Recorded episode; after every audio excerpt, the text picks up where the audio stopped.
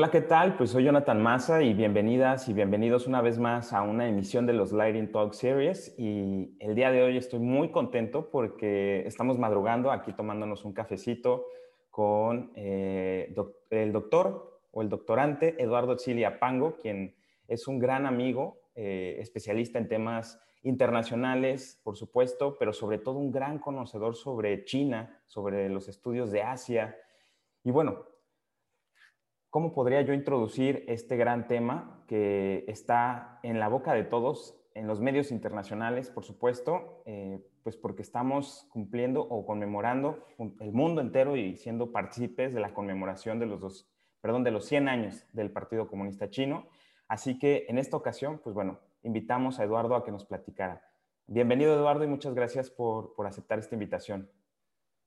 Hola Jonathan, ¿qué tal? No, a ti muchas gracias por la invitación y, la oportunidad y pues saludos a, todos los que, a todas y todos los que se, que se van conectando y los que van sintonizando, ¿no? El, este programa que me parece una iniciativa muy, muy positiva y, claro, ¿no? O sea, en el marco de, del centenario, ¿no? Del aniversario del centenario de, del Partido Comunista de China queda mucho de qué hablar sin duda.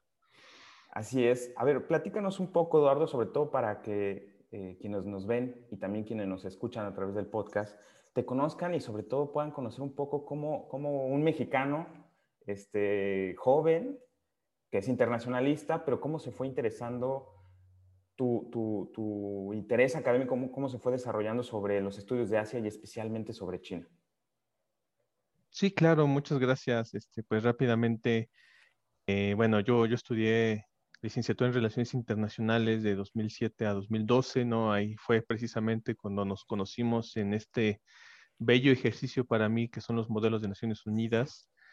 Em, pero bueno, antes eh, yo fui eh, cadete del, del Heroico Colegio Militar y ahí eh, en 2006 fui y bueno, me dijeron que yo podía tener la oportunidad, bueno, como cadete uno tiene la oportunidad de de viajar a la West Point, a la Academia Militar Estadounidense, ¿no?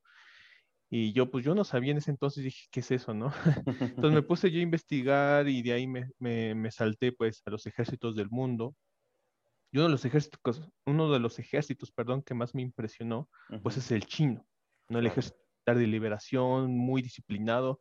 Son muy famosas las imágenes, ¿no? Donde están con sus alfileres aquí para mantenerse rectos, ¿no? Y el, paso de ganso famoso en los, en los este, desfiles, ¿no? Que, van este, marchando ahí, no, muy impresionante. Y bueno, a esto se suma, pues obviamente, una serie de, eventos pasados. Por ejemplo, eh, un profesor muy querido de historia en la secundaria me recomendó ver una película cuando hablábamos de, historia universal de las civilizaciones.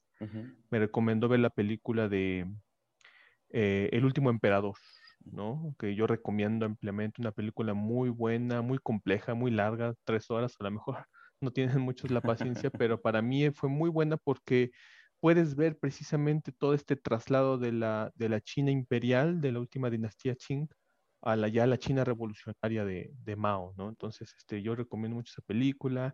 Y luego en la prepa, pues, este, uno, uno rebelde que, que crece, pues se acercó a este tipo de, de ejercicios eh, ideológicos, ¿no? Con coqueteos con el socialismo, con el comunismo, y ahí me puse yo a leer, pues, a Mao, ¿no? A Mao Zedong y la historia de la China comunista, y, y, bueno, básicamente todo eso conectando, pues, fue lo que a mí me impulsó, ¿no? Para interesarme en China, y bueno, luego tú sabes, este, mejor seguramente que nadie, que la licenciatura en Relaciones Internacionales, eh, pues nos ofrece, ¿no? esta oportunidad de, acercarnos ya de manera más profesional al estudio de, otros, de otras regiones. Y dije, no, pues de aquí soy, básicamente. Y por eso dije, no, este, me, me acerqué a China, me encantó. Y sobre todo cuando, cuando estudié la maestría, porque bueno, eh, en la licenciatura uno ve un, un bosquejo muy básico, ¿no? De, del asunto, de las regiones en general. Y cuando entré a la maestría en el Centro de Estudios de África y el Colegio de México, pues me di cuenta que aunque yo procuraba aprender todo lo que pudiese de China, pues me di cuenta que no sabía nada. Y en, en la maestría, este, pues ya aprendí más y bueno, pues ya me terminó este, fascinando eh, por, por, la complejidad, pero también sabes que por la similitud mm, que tiene la historia de la sociedad china con la mexicana. Ajá, eso, eso también porque de alguna manera... Mira, qué pues, interesante. sí, de alguna manera pienso que uno puede tener como ciertos em, aprendizajes ¿no? de, de, la experiencia histórica de China en general, política, económica, histórica y cultural, para que podamos nosotros también hacer las cosas aquí en México, si es que se pueden mejorar, pues de la mejor manera posible, ¿no? Sí, y, digo ya un poquito para ir precisamente calentando motores y entrando al tema. Digo, definitivamente estoy, yo soy un principal convencido como, pues como mexicano, como eh, eh, interesado en los temas obviamente internacionales, geopolíticos, que, que México pues tiene una posición geoestratégica pues interesante, singular, privilegiada, incluso dirían algunos. Y aunque por supuesto estamos, somos vecinos eh, ineludibles de la potencia hegemónica hoy en día, que son los Estados Unidos, y debemos, creo yo, mantener una relación amistosa y de buena vecindad, que cabe resaltar, nunca hemos sido aliados con los Estados Unidos, y eso es algo muy interesante y que pocas veces se, se, conoce, digamos, por la población en general qué significa esto de ser aliado o ser socio o ser solamente un buen vecino, ¿no? En el caso de México, pues bueno, son socios comerciales, la relación más importante. Pero no podemos soslayar, creo yo, la importancia también geopolítica eh, que, tiene China y sobre todo que está teniendo hoy en día desde varias décadas, por supuesto, pero pero que la está teniendo y que tendrá todavía aún más en el futuro. Es decir, no podemos soslayar ese avance del gigante asiático en el mundo y en el orden internacional sobre todo. Ya incluso platicábamos en una conversación anterior sobre la aportación de China a los bienes públicos globales y a la seguridad internacional. Y bueno, México debe conocer, creo yo, y sobre todo los tomadores de decisiones y los analistas mexicanos, más sobre China, más sobre Asia, más sobre esta cultura milenaria que cabe resaltar pues es una visión completamente distinta del mundo, de entender las relaciones internacionales. Algo que a mí me ha llamado mucho la atención, al menos de lo poco que conozco, porque como ya decías, como internacionalista uno se puede acercar a diferentes áreas, pero al final uno se va decantando por algún tema en específico, ¿no? Para especializarse. De China y de Asia sé muy poco. Por eso me acerco a, expertos como tú para que nos compartan. Pero me parece que es fundamental que conozcamos más sobre esa visión y sobre todo que logremos entenderla, porque eh, una nación que se construye eh, a lo largo de tantos siglos, pues bueno, debe tener algo muy importante que aportar al mundo y también México, cómo se puede relacionar con una cultura tan, tan vasta. Y, en ese tema, precisamente la geopolítica nos ayuda a, entender, a analizar, pues bueno, el desarrollo de las naciones. Y hablando específicamente del periodo que, queremos abordar en esta conversación, pues estamos hablando de que China está conmemorando, la China de hoy, que, ahorita nos platicarás un poquito, pues bueno, cómo surge China y cómo llega hasta el día de hoy, ¿no? Este, tratando de hacer un, vistazo de vuelo de pájaro, como se le dice, ¿no? Eh, pues platícanos un poco al respecto. ¿Cuál es el origen de China? ¿Por qué es tan milenaria su cultura? ¿Y qué características la, la definen el día de hoy.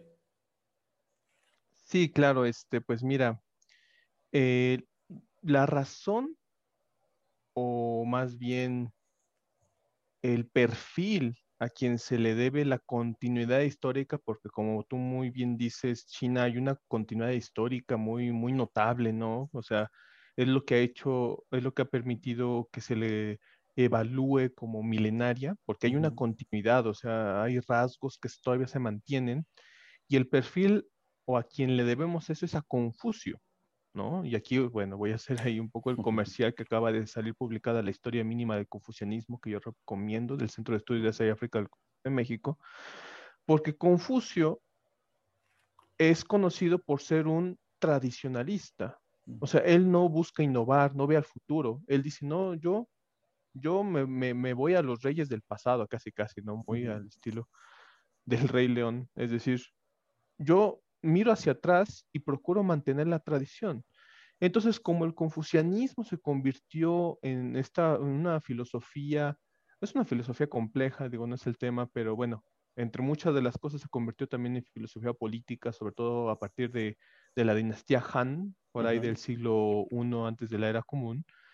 Y de ahí hubo una continuidad, es decir, el confucianismo pues fue útil, ¿no? Sirvió y como se mantuvo vivo, se mantuvo vivo también ese legado de mantener una continuidad histórica. Entonces, por eso en China pasó, hay un, mantenimiento de una continuidad histórica, pero además también es importante destacar em, pues esta armonía, ¿no? Muy al estilo chino, una armonía también de las escuelas filosóficas o de las escuelas de pensamiento que surgieron en la época de los estados combatientes, es decir, el daoísmo, moísmo, legalismo, confucianismo. Eh, ¿Por qué digo armonía? Porque em, durante la época de los estados combatientes surgen estas escuelas de pensamiento que este, dialogan entre ellas, directa o indirectamente, pero no se pelean. Esto es importante destacarlo, o sea, no, no, es que tus, no es que se hayan definido de una manera maniquea o dicotómica a tal grado que tú eres un confucianista en la medida en que no eres un daoísta. Eso no, no pasó en China. Entonces, esta convivencia pues se mantuvo, se ha mantenido, incluso se mantiene hasta la fecha, ¿no? Y se, ha ido, em, es, un proceso que se ha ido como que complejizando, se ha ido eh, eh, ampliando, yo, yo le diría, de manera que cuando ya este, pues llega la influencia occidental, que es un parteaguas en la historia china, empieza la introducción de las ideologías occidentales, entre ellas el marxismo, pues quieren dialogar, pero sin dejar de, sin dejar sus, ideas ancestrales, por así decirlo, ¿no? O sea, recordemos, por ejemplo, el caso de, Japón con la renovación Meiji, tomaron los japoneses, me parece, ¿no? Y un poco a lo mejor digo una tontería, este, em, así que con perdón de los colegas japonólogos que tenemos por ahí, pero tengo la impresión de que en la renovación Meiji sí hubo una decisión tajante de cortar con el pasado con tal de modernizarse occidentalizándose. Pero en Japón, en China, perdón, eso no pasó. Fue un proceso mucho más traumático, mucho más lento, un proceso de ensayo y error, porque no querían, por, por esta influencia del confucianismo, no querían abandonar sus tradiciones. Por eso, cuando llega el marxismo, eh, pues el, eh, este, el, debate está entre lo adoptamos así de manera integral o lo cinizamos, ¿no? Que, fue, fue lo que pasó, es decir, eh, y aquí ya estamos entrando a, este asunto del centenario del partido. Em, el Partido Comunista de China se fundó oficialmente un 23 de julio de 1921. Se celebró el primero de julio, y aquí viene una anécdota, porque, porque cuando uno revisa los documentos del partido, nada más dice que se fundó en julio, pero nunca dice la fecha exacta. Quien estableció la, fecha del primero de julio fue Mao Zedong, el dirigente, gran dirigente de, la China por muchos años, ¿no? De la China popular. Pero bueno, en realidad, o sea, si uno se pone así como muy estricto, se fundó el 23 de julio porque fue del 23 al 31 su primer Congreso Nacional del Partido Comunista. Entonces, y aquí viene otro, otro, otro comercial, que ahí en el grupo de estudios sobre Eurasia eh, vamos a tener precisamente una mesa redonda sobre el centenario del partido el 22 de julio, este, donde vamos a estar precisamente platicando sobre este tipo de cosas. Pero bueno, entonces, eh, cuando se funda el partido, que se fundó con la ayuda de la Unión Soviética, empieza a darse dos grupos, ¿no? Los, los que están como los prorrusos, los llamados 28 bolcheviques, que se fueron a Rusia a estudiar y así, y los, este, vamos a decir, los, los, los pro-chinos, bueno, sería raro que un chino decirle pro-chino, y dentro de los pro-chinos, donde estaba Mao Zedong, Deng Xiaoping, todas estas personalidades, eh, también se hubo como dos subgrupos, los radicales y los, los moderados.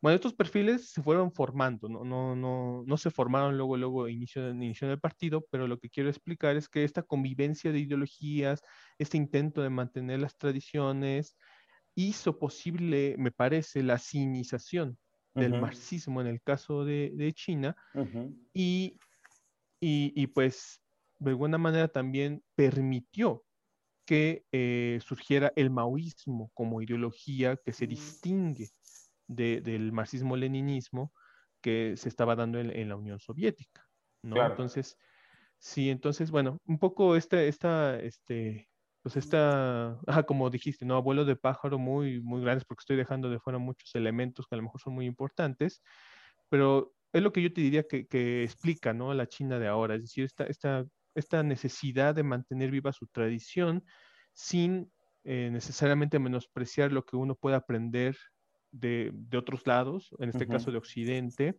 pero adaptándolo a las condiciones este, de chinas, ¿no? Por eso se habla del socialismo con características chinas y de todo con características chinas. Bueno, los chinos, los chinos me parece que ya se han agarrado ahí para decir todo es con características chinas, quién sabe qué significa eso. Podemos después entrar en, ese, en esa discusión. Pero bueno, el punto es, eh, toda esta situación, este legado histórico, es lo que eh, podría explicar ¿no? este, a la China contemporánea. Sí, y justo hablando un poco acerca de esta impronta o este sello chino en muchos aspectos, quisiera, digo, comentar, igual si me equivoco tú me corriges, pero justo en la historia del pueblo chino, pues bueno, hay una etapa pues imperial, ¿no? Las dinastías que nos comentabas. y, por otro lado, también en, cuando cae la última dinastía, eh, pues bueno, comienza un proceso eh, interno pues hay un vacío de poder, eh, hay una tradición, por supuesto, de las tradiciones propias del pueblo y la cultura china, pero también de un eh, sistema económico pues muy parecido a lo feudal, pero aparte habían sido también colonias, es decir, había un cúmulo de muchas cosas y surgen sentimientos e, e ideologías, grupos, organizaciones nacionalistas por un lado, antiimperialistas por otro, anticolonialistas también, es decir, surgen todas estas eh, ideologías, pero también sentimientos populares dentro de la población, y algo que también me parece fundamental, hablando ya del marxismo que, se importa pues, de, Rusia, o de, la Unión Soviética, perdón, que había una gran diferencia y que ese es, creo yo, el, parte del origen o de la diferenciación del, del marxismo o del socialismo, vamos a decirlo, en China, que si en la Unión Soviética se trataba de clases urbanas, o más bien de poblaciones urbanas, las clases obreras, en el caso de China la mayor parte de su población era rural, eran campesinos. El propio Mao Zedong, eh, si bien venía de una familia de, pues, dedicada al campo, es decir, creo que eran granjeros, si no me equivoco, pero él, pues bueno, tuvo una experiencia eh, más cercana a lo académico, este, le gustó leer muchísimo, leyó sobre todo una educación, sobre todo más bien occidental, porque leyó a los, a los grandes pensadores occidentales, europeos en materia económica, filosofía política, y eso también le dio acceso a entender o a interesarse por otras nuevas posturas, como fue el marxismo-leninismo. Y bueno, todo ese cúmulo de situaciones, incluso China, si no me equivoco, pasó por un breve periodo de república democrática, ¿no? En ese caos, en ese intervalo, digamos, de vacíos de poder y de luchas internas, y que le dan precisamente ese sello característico al momento en el que llega el Partido Comunista Chino al poder con Mao Zedong y con los líderes del partido. Y entonces, eh, a ver, platícanos un poco acerca de cómo se da a partir de su instauración en el poder, el desarrollo de China y cómo se organiza el país, es decir, cómo organizan su poder político y cómo logran, a través de diferentes medidas, pues como el gran salto adelante, la revolución cultural, es decir, cómo logran sí hacer un cambio revolucionario, un rompimiento con muchas cosas, pero a la vez continuidad con otras características de esta impronta china. Sí, este, sí, como bien dices, eh, pues todo este proceso turbulento que a lo mejor va de 1909, 1911, con la caída de la última dinastía y la revolución de Xinhai, que le llaman, hasta 1949, estamos hablando pues de 38 años, ¿no? De, de guerra civil, de tensiones, ¿no? Hasta la época de los, de los señores de la guerra. Y como bien dices, Em, por ahí, bueno, en 1905 se, fundó eh, el Tongmenghui, ¿no? que era como esta, mm, pues es una, una, liga democrática, digamos, ¿no? Que, que, fundó eh, Sun Yat-sen, el, el, padre fundador, que se, fíjate, es una figura muy importante, política muy importante, porque eh, se le considera el padre fundador de la república, tanto en Taiwán como en, la, en China, Entonces, digamos que él es el, el, el que brinda el legado eh, político, ideológico, pero particularmente de unidad. Esto es muy importante, ¿no? Pero bueno, se funda se hace, se impulsa la, la, revolución y ahí es una similitud con México, al menos los chinos así lo ven, es decir, para, para China, eh, las tres grandes revoluciones de, de, de, inicios del siglo XX en el mundo fueron la rusa, obviamente, la china y la mexicana. O sea, para ellos esos son, ¿no? Entonces, digamos que también, porque ellos, sobre todo el Partido Comunista, eh, ve un símil en el Partido Revolucionario Institucional, en ese sentido, que también salió de las cenizas, por así decirlo, de una revolución, de un proceso de turbulencia social, ¿no? Entonces, bueno, eh, se funda esto, pero, bueno, hay muchos problemas.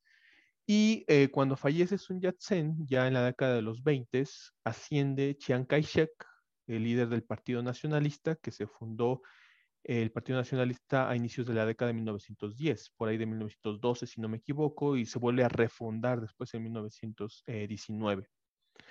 Pero bueno, Chiang Kai-shek en este sentido es anticomunista, o sea, él es un, porque Sun Yat-sen como que coqueteaba con el socialismo y por eso pudo juntar de alguna manera a los socialistas y a los comunistas, al menos en papel, ¿no? Porque falleció, no pudo ver, digamos, la cooperación de, de lo que se denomina el primer Frente Unido, que más que nada fue presión de la Unión Soviética, y aquí sí me gustaría destacar algo, que la Unión Soviética, cuando se fundó el Partido Nacionalista, empezó a apoyar al Partido Nacionalista porque veía en el Partido Nacionalista el Partido Revolucionario. Y además eh, lo empezó a asesorar, por así decirlo. Por eso el, Kuomintang, o el Partido Nacionalista, llegó a tener una estructura eh, leninista, igual que el PRI, igual que el Partido Comunista. O sea, muy vertical, ¿no? Con, con con, este, ¿cómo se dice? con cuadros eh, en la cúspide del poder político y con las masas hacia, abajo. Pero bueno, entonces, eh, en el primer Frente Unido, los comunistas y los nacionalistas pues están cooperando sobre todo para eh, contrarrestar el proceso de, fragmentación política que vivía China por la época de los señores de la guerra. Pero con Chiang Kai-shek, que era un ferviente anticomunista, lo que él hacía es que era atacar a los eh, señores de la guerra por un lado, pero atacar a los comunistas por otro lado. Y los comunistas estaban haciendo pues su tarea ideológicamente eh, guiada de, querer sembrar la revolución por todos lados, ¿no? Eh, y esto lo que tú dices es importante porque lo que decías sobre mm, el perfil urbano de, de la, revolución que dio luz a la Unión Soviética, también en China se intentó ir por esa línea, es decir, el, primer congreso del Partido Comunista de China se llevó a cabo en Shanghai, que es una ciudad, ¿no? O sea, es una, una, este, una metrópoli, digamos, en la concesión francesa de Shanghai. Pero bueno, eh, intenta, ¿no? Sembrar la revolución en los centros urbanos. ¿no? O sea, porque pues, están guiados ideológicamente, ¿no? Ya es después cuando empieza todas estas tensiones entre los nacionalistas y los comunistas son empujados a los espacios donde los nacionalistas no tienen tanta presencia, que es lo rural, que, que Mao particularmente se empecé a dar cuenta, oigan, pues lo que más tenemos son campesinos, no tenemos tantos obreros como uno pensaría. ¿Por qué no fomentamos el espíritu revolucionario entre la masa campesina. Y empieza todo este proceso de, ideologización que después es el que se va a convertir en el maoísmo. Y bueno, eh, todo el asunto de, las tensiones entre nacionalistas comunistas hace que los comunistas empiecen a perfilar o a concentrar su acción revolucionaria en el campo, pero, y esto sí me gustaría destacarlo también, con una disciplina. No sé si algo caracteriza para mí al Partido Comunista de China es su disciplina partidaria, por así decirlo, ¿no? Que algo que ya los partidos políticos aquí me parece que ya perdieron. Tal vez, con la excepción del PAN, me parece, tal vez. Pero bueno, el Partido Comunista de China es muy disciplinado. Entonces, la directriz, ¿no? De, de, cuando se fueron al campo y cuando empezaron a fomentar la revolución por todos este, los ámbitos rurales, era al campesino se le respeta, no se le toca, no se van a, eh, a tocar sus bienes, o sea, no creas que porque tú tienes el arma vas a violentarlo. Cosa que no hacían los nacionalistas, por cierto, ¿no? Y, y, y el asunto de la masacre de Nanjing en 1937, un lamentable episodio ya en el marco de la Segunda Guerra Sino-Japonesa, ¿no? cuando Japón ya invadió China en 1937, demuestra el desdén, por así decirlo, de los nacionalistas de su propio pueblo. ¿Por qué? Porque los nacionalistas se, se suponía que tenían que defender, ¿no? Bueno, porque era la organización política a cargo del gobierno, tenían que defender ¿Y qué pasó? Pues que abandonan a la ciudad de Nanjing y la dejaron a merced de los japoneses. Eso fue un parteaguas para la construcción de la imagen de los nacionalistas. Y otro de lo que también no mucho se habla fue la gran, eh, ¿cómo se dice? La gran eh, inundación del río Amarillo de 1938, que se le considera como la más grande táctica de guerra ambiental de la historia. O sea, rompieron los diques los nacionalistas con, en un intento de detener el avance eh, japonés, inundan casi todo el, el, sureste chino, pero, o sea, sí lo detuvieron momentáneamente porque se fueron por otro lado, los japoneses pues no eran tontos, pero lo que sí hicieron fue desaparecer eh, comunidades enteras, o sea, no les importaba la población, eso es a lo que quiero llegar, pero los comunistas sí, y, tenían, y, eso les permitió ganar una gran legitimidad entre la sociedad china, mayoritariamente rural y campesina. De manera que cuando van avanzando los comunistas este, por todos lados para, o sea, van sembrando, digamos, bases de apoyo, pues tienen legitimidad, ¿no? Ese es, como eh, parte del éxito de por qué el Partido Comunista de China logró em, instaurar su poder político en 1949, porque gozaba de una gran legitimidad, porque había una disciplina que, eh, digamos, limitaba cualquier posibilidad de abuso. No estoy diciendo que no hubo, probablemente los hubo, pero eran castigados, o sea, o, sea había un, cuidado, es lo que quiero decir, cosa que, los nacionalistas no hay, pues se fueron, bueno, ya eso aunado a que los comunistas empiezan a aprender de las tácticas de guerra y empiezan a aumentar de tamaño y por eso logran empujar a los nacionalistas a, la isla de Taiwán, ¿no? Entonces, eh, hay una película, por cierto, que, yo recomiendo, donde se ve mucho esta situación, bueno, obviamente romantizada porque es una película de producción china, que se llama La Fundación de la República, precisamente, y muy, una película muy interesante, está en YouTube, está en YouTube, eh, bueno, está en chino, pero hay una parte donde hay este, con subtítulos en inglés.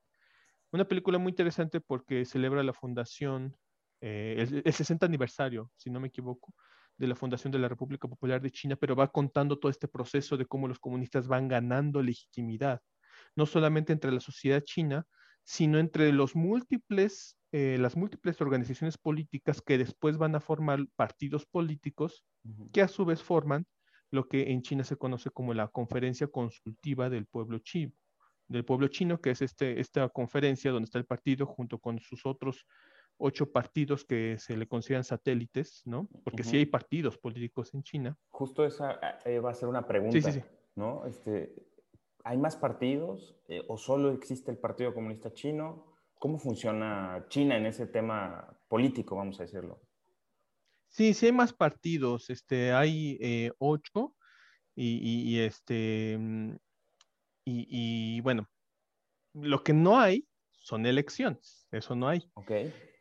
Eh, bueno, sí hay elecciones, pero solamente son para elegir a los integrantes del Congreso Nacional del partido. O sea, son elecciones de las bases del Partido Comunista para elegir a eh, los miembros del Congreso Nacional, que es este ejercicio que se hace cada cinco años eh, en China. El otro año, de hecho, viene el Congreso Nacional. Pero bueno, esas son las únicas elecciones. Los otros partidos están, pero la verdad son, yo diría son simbólicos, ¿no? Pero intentan mantener este espíritu con el que se fundó la República, ¿no? Yo por eso estaba recomendando esta, esta película, porque en esta película se puede observar muy bien cómo la fundación de la República, la pueden encontrar en inglés como The Foundation of a Republic. En esta película se puede ver muy bien cómo eh, los dirigentes de los otros partidos políticos que en ese momento sí tenían pues cierta relevancia, no cierto peso político, eh, pues están viendo con quién se van o qué hacen ante, ante eh, los procesos complejos de, tensiones políticas que en ese momento vivía en China en la década de los 1930. Entonces, pues hay, hay partidos que se van con los nacionalistas, hay partidos que se van con los comunistas, pero el punto de la película es demostrar cómo al final el Partido Comunista de China ganó tal legitimidad que no solo la mayoría de los partidos políticos del momento se termina yendo con el Partido Comunista de China, ¿no? En este ejercicio de la Conferencia Consultiva Popular del Pueblo Chino, que a lo mejor en un momento lo puedo explicar qué es, sino que incluso una rama del Partido Nacionalista del Kuomintang, que es como em, el, se le denomina el Comité Revolucionario del Partido Nacionalista, se va con el, con el Partido Comunista de China. O sea, mm. por, por así decirlo, hay una filial del Partido Nacionalista en la China popular de ahora. Ya, ya rompió, ya no tiene nexos con el Partido Nacionalista en Taiwán, pero digamos que está representado también, por así decirlo, ¿no? Entonces, bueno, digamos que en aquel momento estos partidos tenían peso y China, el Partido Comunista lo que quería hacer era consenso. Y esta es una cosa interesante que me gustaría destacar, porque el Partido Comunista de China se ha erigido como un espacio para construir consensos Ajá, porque en las democracias lo que sucede es, hay diálogo político, pero ese diálogo se basa en la confrontación, ¿no? O sea, porque, o sea, es que yo tengo esta propuesta que es mejor que la tuya, por estas razones no se fomenta el debate, eh, pero bueno, al final el consenso eh, es difícil de alcanzar, de alcanzar, perdón, por eso tenemos pues que, no es que para tomar la toma de decisiones es la mayoría relativa, la mayoría absoluta, o sea, se tiene que votar, ¿no? Y luego son los, los pequeños votos los que definen, a pesar de que sea un 51%, ¿no? Bueno, en China eso es impensable. Se tiene que formar consenso, es decir, todo el mundo tiene que estar de acuerdo porque si no, no podemos hacer nada. Y por eso el Partido Comunista de China procura formar este, esta conferencia consultiva es decir, esta, esta, este, este espacio de diálogo entre todos los partidos para dialogar, para hablar y para llegar a acuerdos sobre qué se va a hacer, ¿no?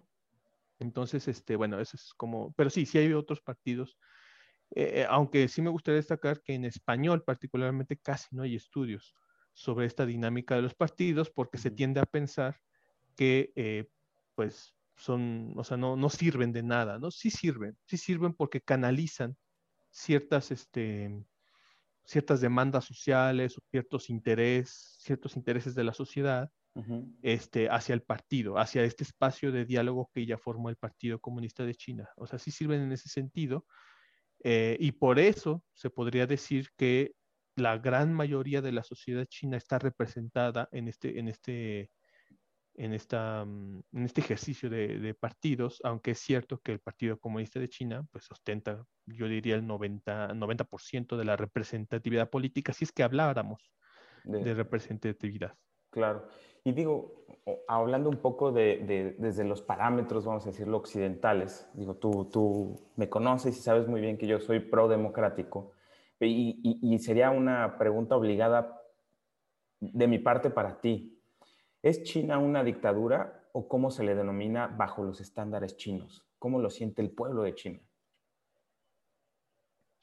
Bueno, aquí tal vez un chino te pediría que definas dictadura, ¿no? Porque eh, se tiende a relacionar, incluso también en China, me parece, pero se tiende a relacionar dictadura con el ejercicio del poder de un solo hombre o de una sola persona. Y entonces, si, si adoptamos esa definición, los chinos te dirían, no, eso aquí no pasa.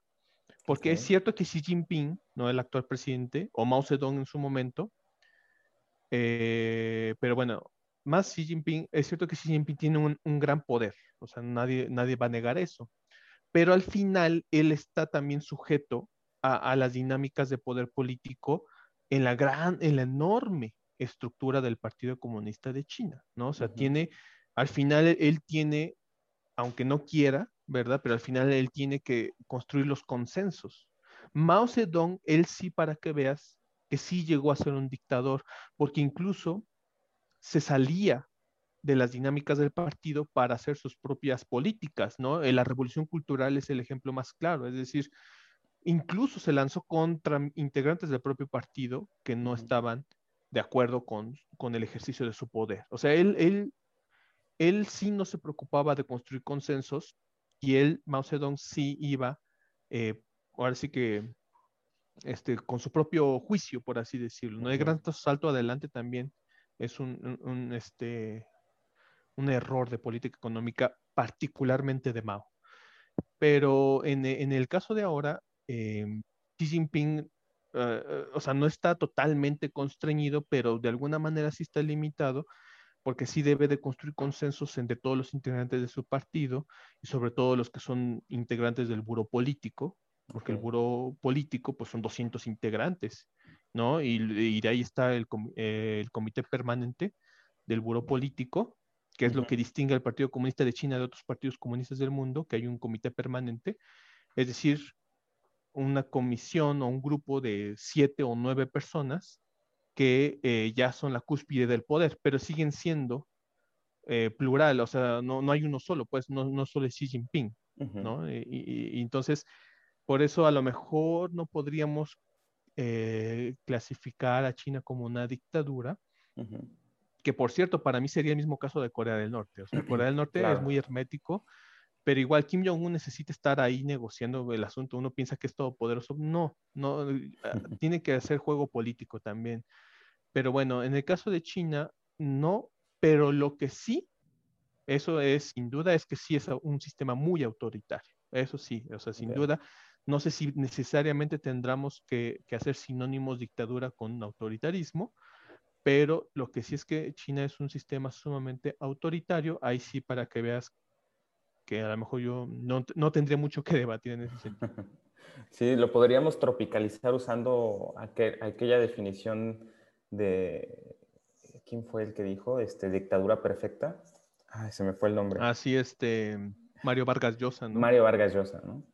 Que refiriéndose un poco también a, a, México, ¿no? Que no era una dictadura como tal, había, pues, era una, con el PRI me refiero en la época del PRI hegemónico, había otros partidos, pero casi eran testimoniales, aunque sí había eh, instaurado un modelo democrático en el sentido que había elecciones recurrentes, etcétera. Pero bueno, él la definía como una dictadura perfecta, ¿no? Que simulaba la democracia. Pero bueno, en el caso de China, pues es muy claro que no, que no, no son una democracia como tal, eh, liberal al estilo occidental, vamos a decirlo. Pero esta impronta, como hablábamos, o este sello particular chino de un modelo diferente, ¿no? Y hablando ya de, este modelo que representa el Partido Comunista Chino, que cumple 100 años, como hablábamos hace unos momentos, ¿qué significa para el mundo la conmemoración de los 100 años del Partido Comunista Chino? Es decir, podríamos pensar que tal vez, pues bueno, es una celebración para China, para los chinos, y el mensaje que dio eh, el presidente y secretario general del partido, Xi Jinping, pues solo fue para los chinos, pero en realidad tiene un eco mucho más allá de sus fronteras. Es decir, hay eh, amigos en el mundo porque coinciden tal vez con denominarse partidos comunistas en otros países, incluso podrían tal vez eh, románticamente compartir ideas, principios o ideologías, aunque sabemos que China es muy, muy peculiar, es un caso muy particular eh, que se pinta creo que distinto a otros partidos comunistas en el mundo, como el cubano tal vez. Pero bueno, ¿qué significa para el mundo estos 100 años y por qué el mensaje del presidente Xi Jinping hablando incluso sobre los adversarios o enemigos de, China y que nunca más China va a ser pisoteada por nadie, ¿no? Sí, es, esta pregunta, esta inquietud es, es muy importante porque algo que caracteriza al Partido Comunista de China es su carácter reivindicativo. Es decir, e, eso eso es muy importante que, comprender porque define la naturaleza eh, del Partido Comunista de China. Es decir, el Partido Comunista vino para reivindicar a la sociedad china de lo que ellos denominan el siglo de la humillación, que es este periodo entre en 1839, perdón, con la Primera Guerra del Opio, hasta 1949 con la fundación de la República Popular. Durante esos 100 años, de acuerdo con, con la narrativa eh, ideológica china, eh, China estuvo no solo sometida por las potencias extranjeras, sino también eh, de alguna manera em, humillada, ¿no? Por eso se le denomina el siglo de la humillación, es decir, las potencias extranjeras humillaron a China.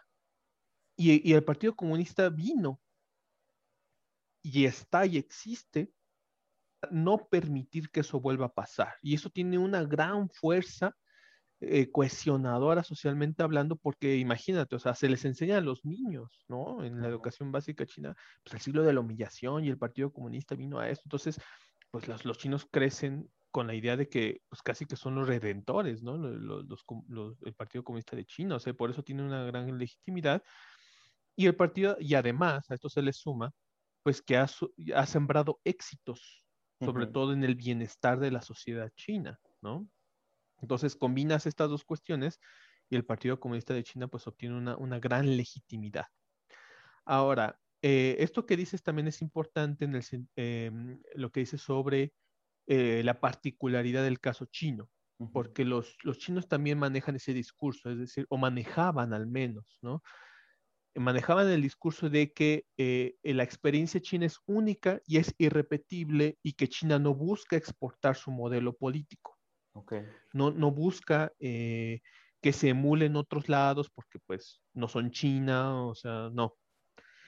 Pero lo que sí nos están diciendo eh, tanto la, experiencia histórica como el discurso chino es, y esa es, una de las lecciones más grandes que a mí me gustaría em, compartir con todas y todos ustedes, es que eh, siempre hay que comprender y aceptar nuestras propias realidades históricas y sociales para que a partir de ellas podamos construir los modelos políticos y económicos necesarios para nosotros. Esa es la gran experiencia que, nos deja eh, eh, el asunto chino. Entonces, eh, o sea, China dice, no quiero exportar mi modelo, pero oigan, desarrollen sus propios modelos. Eso es lo que sí nos está diciendo China. Ahora, la narrativa sobre que no quieren exportar su modelo, yo la estoy percibiendo que está cambiando, pero eso es muy reciente, o sea, desde la época de la reforma y apertura a finales de la década de los 70 hasta Xi Jinping, 2012, 2013, eh, eh, digamos que la narrativa oficial era no queremos exportar revolución, no queremos el socialismo con características chinas y todo lo que tú quieras, pero ya con Xi Jinping sobre todo de manera mucho más reciente, estamos hablando desde la iniciativa Franja de Ruta eh, en 2013 y después de, otra vez la reelección de Xi Jinping en 2017 y sobre todo también con este ejercicio de la denominada diplomacia guerrero lobo, ya se está cambiando esa narrativa, o sea, ya están habiendo intentos de querer exportar cierto cierto, cierta, eh, cierto, ciertas lecciones o cierto aprendizaje. E, eso yo lo, yo lo percibo, es decir, porque yo percibo pues en, los medios de comunicación chinos, incluso en las mismas comunicaciones que yo tengo o he tenido la oportunidad de tener con integrantes del Partido Comunista, pues son es que me preguntan, bueno, ¿y qué has aprendido, no? Sobre, sobre, o sea, ¿qué, este es útil de la experiencia china para, o sea, eso bueno, a lo mejor es tenue, pero sí cambia un poquito la narrativa, porque antes no querías que aprendiera tu experiencia y ahora sí quieres. Eso, e, es como, lo, que, lo que a mí me está llamando la atención, porque em, pues hablaría de un cambio muy importante del alcance político internacional, en este caso del partido. O sea, antes no, pero ahora sí ya están como queriendo, ¿no? Este, eh, tener más espacios de maniobra, ¿no? Y la reciente reunión cumbre entre el Partido Comunista de China y los partidos políticos del mundo, que fue este apenas, ¿no? Este, este lunes 6 de julio, este lunes, martes 6 de julio. Sí, te vimos eh, participando ahí. sí, ahí, estuvimos, este, fui invitado, ¿no? Como asistente, no, no, no hablé porque fue, fue este, de alto nivel, o, o sea, grandes perfiles, ¿no? Estuvo hablando ¿Y participaron precisamente. solo partidos que del mismo corte ideológico o de todo tipo? No, de, de todo tipo. Ah, okay. Participaron partidos de todo tipo. Eh, por ejemplo, el caso emblemático en ese sentido fue el, el, Partido de Rusia Unida, si no me equivoco, que se llama, porque uh -huh. hay, eh, todavía existe el Partido Comunista de Rusia, uh -huh. pero el que habló fue el líder del partido este político que es el gobernante. Sí, el de Vladimir Putin. Uh -huh. Ajá. Entonces, no, de todo tipo, de todos perfiles ideológicos, pero me llamó mucho la atención el discurso precisamente del dirigente del Partido Comunista de Cuba, okay. el, del secretario general más bien, uh -huh. porque él dijo en un dato que, bueno, no, no, no, no me había percatado, pero el dato es que el Partido Comunista de China a la, a la, a la fecha ya se ha convertido en el Partido Comunista gobernante de un país más longevo de la historia, ya superó a la Unión Soviética en su momento. Mm. Eso es muy relevante porque, sí.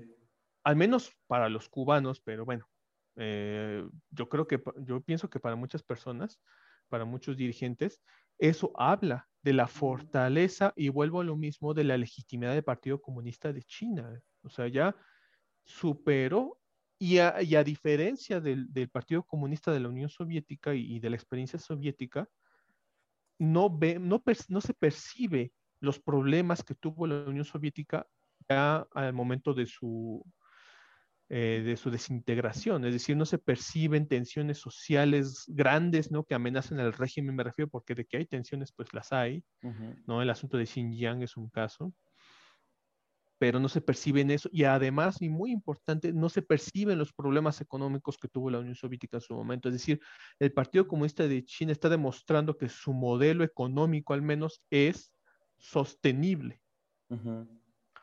Y eso, eso, eso es muy importante. Y esto que dijo el, el, secretario general del Partido Comunista de Cuba se me hizo muy re, relevante, precisamente porque refleja ¿no? esta, esta sostenibilidad del régimen, no exenta de problemas, pero al final sólida, ¿no? Al final sólida. Uh -huh.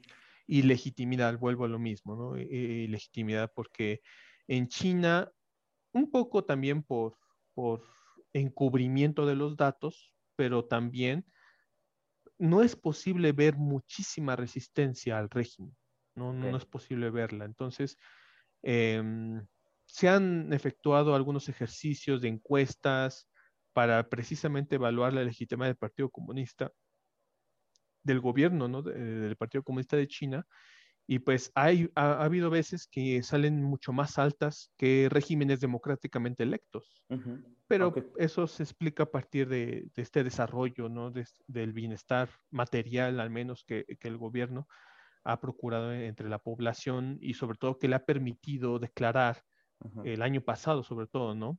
Que, que ya se erradicó la pobreza, claro. cosa que no muchos, no muchos países pueden presumir. Sí, aunque existe este caso emblemático, por supuesto, de Hong Kong, ¿no? donde sí hay una situación complicada, eh, bueno, hay una gran oposición eh, de los hongkoneses, vamos a decirlo, con respecto a esta política de un solo sistema, un solo, una sola China, y bueno, que está teniendo, bueno, que está poniendo sobre el ojo del huracán el caso de China a nivel internacional, con los intereses geopolíticos alrededor del mundo, especialmente de Estados Unidos, y sobre todo, pues bueno, donde también se expresan los intereses nacionales por parte de China de ampliar o, de, o de finalmente tener esa esfera de influencia regional de la que, hablando en términos geopolíticos, naturalmente China debiera tener o la tiene eh, de facto. ¿no? Entonces, platícanos un poco ya para ir cerrando, ¿qué espera China del mundo, sobre todo en esta región? ¿Y qué podemos esperar el resto del mundo, que no somos chinos, de China, en una época de, donde surgen nuevamente estas visiones revisionistas de la historia, de las ideologías y de la confrontación geopolítica? Sí, este, bueno, mira, eh, el asunto que mencionas de, de Hong Kong sin duda es, es, importante, es sumamente complejo. Yo les invitaría a ver precisamente una mesa redonda que tuvimos en el grupo de estudios sobre Eurasia sobre el caso de Hong Kong particular. La tuvimos en agosto del año pasado, ahí en el canal de YouTube Euroasiáticos la pueden ver, porque el caso de Hong Kong es un eco, me parece, o es una fotografía, una muestra de las tensiones a nivel global que se están dando producto precisamente del fortalecimiento de China y de la percepción de Occidente, sobre todo de Estados Unidos, eh, que, definen o que, ¿cómo se dice?, que materializan lo que algunos teóricos denominan como la trampa de Tucídides. recordemos que la trampa de Tucídides, bueno, para mí, a lo mejor colegas no estarán de acuerdo, pero para mí la trampa de Tucídides tiene que ver con un asunto de percepciones. Es decir, si uno lee la guerra del Peloponeso, eh, bueno, es cierto que, Atenas se fortaleció, ¿no? Empezó a controlar puertos, espacios, ¿no? Eh, empezó a, sí, a fortalecerse económicamente, militarmente, pero fue la percepción de Esparta de que eso, ese desarrollo de Atenas representaba una amenaza lo que llevó a Esparta a querer detener la amenaza percibida y pues se desató la guerra. Para mí ese es el asunto, el problema de las percepciones. Entonces, China no sería una amenaza si, si Occidente no la percibiera como tal. ¿No? O sea, no, no estoy diciendo que a lo mejor China no sea peligrosa en muchos sentidos, porque a lo mejor sí lo puede ser. Pero el punto es construir al enemigo, diría Humberto Eco, en China. ¿No? Como, así como pasó con la Unión Soviética. Entonces, eh, Hong Kong, no vuelvo al caso de Hong Kong y ahorita podemos hablar del asunto del Mar del Sur de China, que es todavía un, asunto mucho más complejo, ¿no? Pero lo que es Hong Kong y, Xinjiang, y a lo mejor un poco también Taiwán, pues son asuntos que los chinos consideran internos. O sea, nadie se debe de meter ahí porque, pues, oye, es mi territorio, es yo decido lo que es mejor pero el, detalle está en que Hong Kong, pues en su momento fue colonia británica, y ya por eso se, tiende a pensar que los británicos u Occidente, pues tienen algo que decir al respecto, ¿no? Igual en el caso de Xinjiang, ¿no? Ah, entonces, este, por eso eh, el portavoz del Ministerio de Relaciones Exteriores de China, cuando Estados Unidos o Occidente sale a decir algo sobre Xinjiang, el portavoz dice, es muy preocupante la situación de la comunidad negra en Estados Unidos. O sea, se, se meten en sus asuntos, pues, o sea, están haciendo prácticamente lo que hace Occidente para los ojos de China, ¿no? El caso de Taiwán sí, porque el caso de Taiwán se le considera un asunto interno. Pero el asunto del Mar del Sur de China es harina de otro costal, porque lo que está intentando hacer China ahí es hacer, hacerlo, eh, ¿cómo podría decirlo? Eh, si, lo tuviese que decir de alguna manera, sería sinizar el mar del sur de China para que se convierta en territorio chino y a su vez ya sea una cuestión de que solamente competa a los chinos decidir o hacer, ¿no? Entonces, eh, pero es más complejo porque, bueno, ahí China no se enfrenta de manera al tú por tú o de manera bilateral con Estados Unidos o con Reino Unido, como en el caso de Hong Kong, sino que se enfrenta pues a una decena de países, todo el mundo tiene intereses ahí, ¿no? Filipinas es el caso más emblemático, Vietnam es otro caso, y Estados Unidos, ¿no? Entonces, em, por eso e, este asunto de la construcción de islas artificiales, o sea, porque, ok, nos estamos peleando, pero al final parte del problema es que pues en realidad pues no hay espacios, ¿no? Concretos donde uno puede estar ahí, o donde uno vea la bandera china o, o aviones chinos, entonces, ¿qué hago? Pues empiezo a construir islas, ¿no? Y implanto la bandera y digo, esta isla se llama X nombre chino y es parte de la soberanía china, perdón, y ya nadie puede decidir sobre el asunto, ¿no? Entonces, ahí el asunto del Mar del Sur de China es, sí es un foco geopolítico importante, del cual ya se están valiendo cada vez más los occidentales para, eh, para confirmar la amenaza. O sea, ven que China está por, ahora, sí que China tiene la capacidad, o sea, puede hacer eso, y los occidentales dicen, miren cómo si es una amenaza, porque el día de hoy es esto y mañana qué va a ser. Claro. ¿No? Y ponen el ejemplo, pues, del puerto de Sri Lanka, que ya está, este, ¿cómo se dice? Concesionado a los chinos por 100 años, me parece, no sé, el puerto de eh, Guadar en Pakistán, o sea, ponen ejemplos así como que China está ampliando sus, espacios territoriales, donde puede decidir, ¿no? Puede tomar decisiones que a lo mejor pueden estar en detrimento de los intereses occidentales. Entonces, sin duda, yo, yo coincido completamente contigo, las tensiones son geopolíticas, o sea, no hay otra manera, o sea, de decirlo, porque si uno diría, ah, pues solamente se limitan al asunto de percepciones y al dimes y diretes en, en las comunicaciones, pues no. El asunto es que están construyendo en el espacio territorial eh, espacios de maniobra política para la toma de decisiones, ¿no? Y la ruta de la seda, la iniciativa Franja de Ruta, para mí, pues es eso. O sea, para mí es la construcción de un macroespacio donde China pueda decidir la agenda política, ¿no? Eh, y, por eso es, no diría peligrosa, pero pues sí muy riesgosa, porque de que tiene ventajas, la iniciativa Franja Ruta tiene ventajas, porque pues ¿quién te da esa gran cantidad de dinero para la infraestructura? Pues nadie.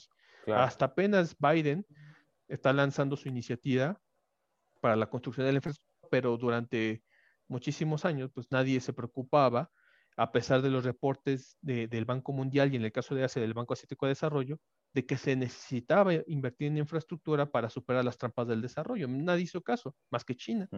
Entonces, bueno, eh, o sea, eh, está ese asunto, ¿no? Pero, pero, pero bueno, alineado con eso, pues va la construcción de los espacios, aunque, y ya con esto cierro, eh, la construcción de los espacios es a la China. ¿Qué quiere decir esto desde mi perspectiva?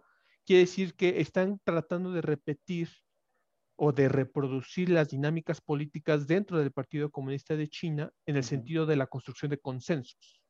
O sea, no solamente es llegar y el actor que recibe a los chinos es un actor pasivo, no, los chinos lo incluyen, o lo incluyen en el sentido de que, de que lo convencen, ¿no? Y ahí el poder lenitivo, poder suave de China es muy, muy importante en ese sentido, lo convencen de que la iniciativa Franja de Ruta es buena, es positiva, te conviene, y no solamente eso, sino que tú me vas a ayudar a construirla, porque no es algo mío, es algo de todos. Okay. Y entonces fomenta la acción colectiva internacional que para mí, y eso es algo de lo que casi no se discute, para mí es indicativo de, del hegemón. O sea, el hegemón coordina la acción colectiva, más allá de que provee bienes públicos globales, lo cual es cierto, pero la, perspectiva teórica de la provisión de los bienes públicos asume al actor que consume o que recibe los bienes públicos como un actor pasivo, solamente lo consume. Pues no, China lo que está haciendo es coordinar la acción colectiva para proveer conjuntamente los bienes públicos globales y así empieza a construir consensos internacionales.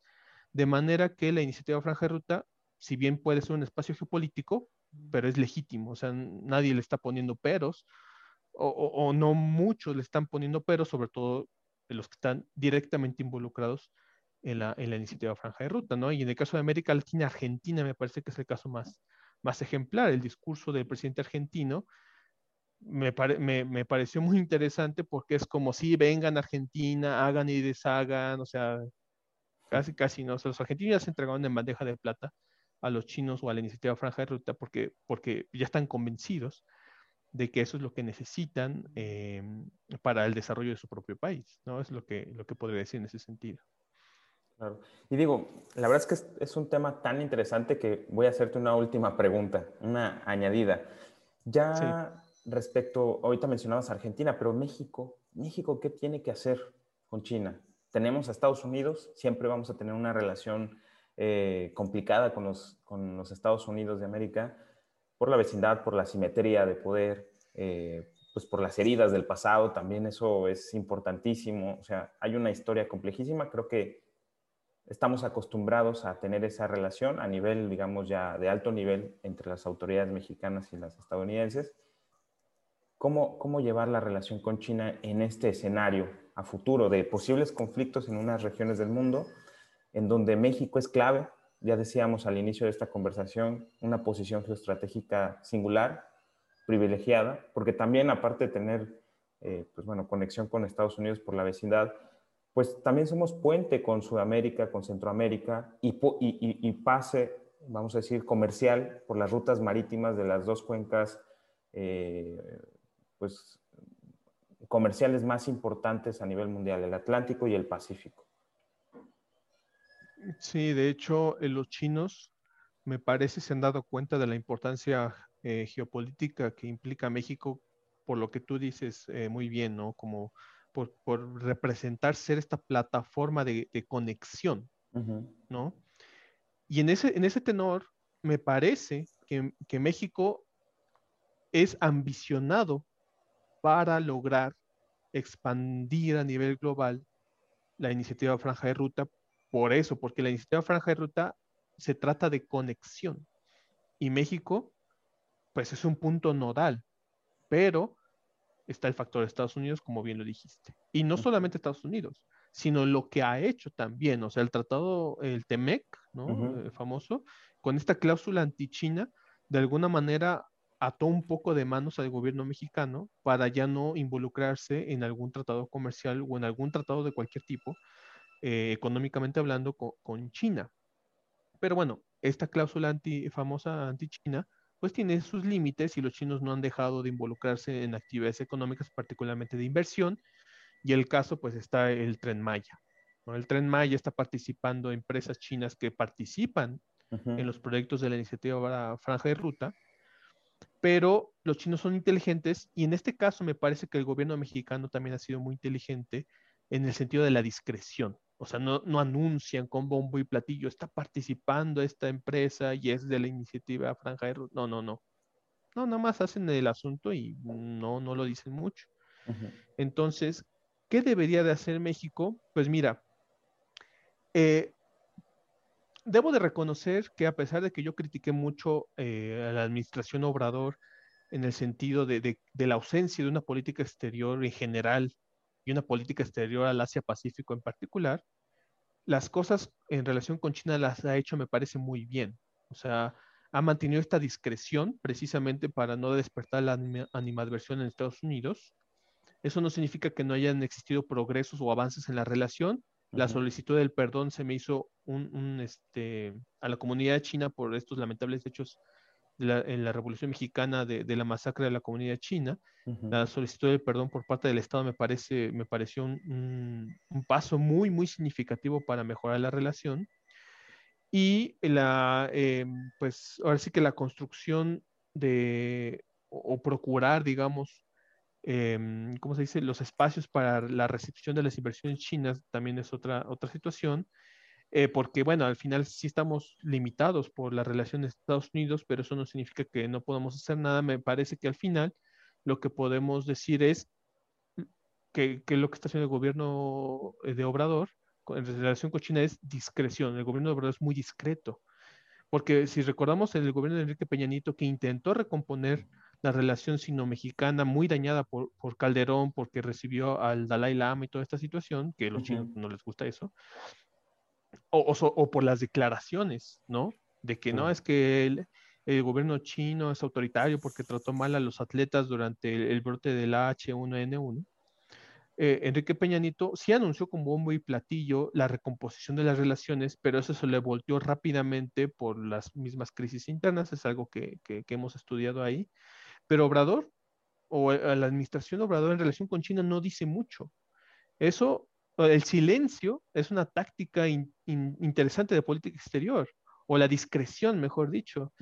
Porque, por ejemplo, se habló del problema durante Fox que representó eh, el, brote de, este, ay, de, mm, ya no me acuerdo cómo se llamaba esa enfermedad, que surgió en China precisamente, y luego eh, en Calderón se criticó mucho, ¿no?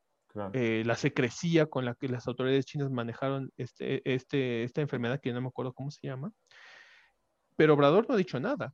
O sea, ves que se empezó a hablar sobre el coronavirus chino, eso fue una narrativa, ¿no? Que, se utilizó mucho en Estados Unidos. El, el régimen de Obrador no dijo nada. ¿no? O sea, él, ¿no? O sea, y eso es, fue muy, una táctica interesante.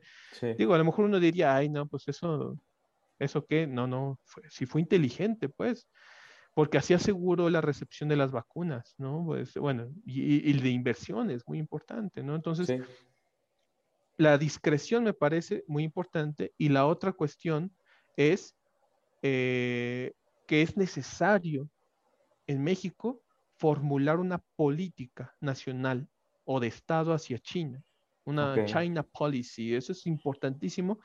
Y pero para eso es importante, y eso es algo que de hecho te adelanto que yo quisiera impulsar, pues hacer un foro eh, entre los partidos políticos o las fuerzas principales em, eh, políticas de México para hablar sobre China. O sea, para hablar sobre China, porque llega un régimen, o sea, se vio en el caso del PAN y del PRI, llega un régimen y hace su propia política hacia China y eso está mal. Sí. Eso está mal porque... no, no, hay consistencia, no hay estrategia. No hay, exacto, exacto. Entonces, entonces, sí es importante sentar a las fuerzas políticas y hablar sobre China para que todos tengamos como una suerte de, de entendimiento, estemos en un mismo canal al menos, pues, para, para, que, para que sepamos cómo lidiar con, con, China, porque Fox y Calderón, de su, de su propia ideología, o sea, intentaron tratar con China y pues le salió mal, o sea, Calderón llevó a la relación sino-mexicana a su punto más bajo en la historia desde el establecimiento de relaciones diplomáticas. Y Enrique Peña Nieto quiso hacer lo mismo, pero pues eh, desconoce de China no sabe que, o sea, sobre todo desconoce del asunto geopolítico, porque se dice por ahí, ahora sí que los chismes establecen que parte de la cancelación del tren México-Querétaro Querétaro vino desde Estados Unidos, ¿no? Porque era de, clara inversión china, aunado pues a las corrupciones, ¿no? Que, pasó, ¿no? Aquí, pero, pero bueno, nadie está diciendo nada sobre eh, la importancia, o más bien la, el impacto geopolítico de la inversión china en el tren Maya, nadie está diciendo nada a pesar de que fue lo mismo o es similar a lo que pasó con el tren México-Querétaro, ahí está la inversión china. ¿Por qué no dices nada sobre el tren Maya? ¿Y por qué eso le dijiste? Ah, por la discreción, porque no se hace como muy platillo como, como con Enrique Peñanito, que es que, o sea, que se vio, digamos, la, me parece, la, la falta de conocimiento sobre la geopolítica internacional por parte del PRI. Entonces, en suma, lo que yo recomendaría, pues, es mantener esta discreción que sería muy a la Deng Xiaoping, ¿no? Mantener un perfil bajo, ¿no? estaríamos adoptando casi que una táctica china. Y además, tratar de fomentar un, mismo entendimiento entre las principales fuerzas políticas eh, mexicanas sobre China para que partamos de ese entendimiento. Si lo quieres hacer sobre tu ideología, adelante, o sea, nadie te está diciendo que no lo hagas, ¿no? Pero ya con este entendimiento sabrás cómo hacerlo de manera que no afecte las relaciones con, China, ¿no? Porque al final China ya es un actor relevante, ya no podemos eh, dejarlo de lado en los cálculos del ejercicio de la política exterior mexicana. Antes sí podíamos, porque pues no, no era relevante, pero ahora ya no se puede hacer eso, ya, ya no, es muy difícil, va a ser muy difícil vivir en un mundo sin considerar a China. Claro. No, pues de verdad muchísimas gracias, estimado Eduardo, por compartirnos todo este bagaje, digo, nos alargamos y, no pasa nada, digo, finalmente este programa es de divulgación, así que consideré muy valioso lo que estábamos conversando, lo que nos estabas compartiendo y, fundamentalmente también esto último, pues por supuesto, la verdad es que es necesario eh, poner sobre la mesa de los actores que toman las decisiones en el país, los partidos políticos que finalmente llevan al Congreso, a los legisladores, que conforman gobiernos, tanto a nivel municipal, estatal y federal, eh, en el caso de nuestro país, que, conozcan, que comprendan cada vez más sobre China y, como bien lo acabas de decir, que podamos como país, como Estado, formular una política exterior hacia China o, finalmente tener en cuenta la política exterior claramente qué, es lo que nos interesa eh, tener con China, así como lo hemos tenido con otros países, y pues bueno, formular los objetivos políticos que tienen que derivar en una estrategia finalmente, ¿no? Y en políticas y en acciones eh, tácticas, como también lo acabas de comentar. Así que, pues bueno, te agradecemos mucho tu participación. Eh, si nos puedes compartir las redes sociales o dónde podemos encontrar más sobre el grupo de estudios euroasiáticos, sobre todo para quienes están interesados en, en profundizar en estos temas. Sí, claro, sí, no, muchas gracias. Este, pues mira, eh, pueden, pueden encontrar ustedes eh, el grupo de estudios sobre Eurasia, tenemos Facebook, lo encuentran así como Euroasiáticos, canal de YouTube, también como Euroasiáticos, y tenemos un blog en el Blogspot que yo invito a, consultar porque ahí eh, publicamos notas eh, particularmente coyunturales sobre la Gran Eurasia, ¿no? Hemos publicado cosas que van desde el espacio exsoviético, Rusia, Georgia, Turquía, eh, la Ruta de la Seda, Mongolia, China. Entonces, pueden, pueden encontrar también en Blogspot este, como euroasiáticos, ¿no? Entonces, muchas gracias por, la oportunidad de, hacer este comercial, porque sí estamos, desde el grupo de estudios sobre Eurasia queremos pues difundir, ¿no? El conocimiento sobre lo que pasa allá, porque, bueno, hay una percepción de que ahorita pues ya está eh, de alguna manera determinado por, China todo lo que está pasando en la Gran Eurasia, y recordando, a, a, Mackinder, pues es el corazón del mundo, ¿no? Entonces, eh, va a ser determinante lo que pase allá para lo que, para nosotros, ¿no? Entonces es importante comprender lo que pasa por allá. Totalmente. Muy bien, pues muchísimas gracias, Eduardo y nos vemos en la siguiente emisión de los Lighting Talk Series, aquí con el Instituto para la Democracia y la Innovación. Muchísimas gracias. Hasta pronto.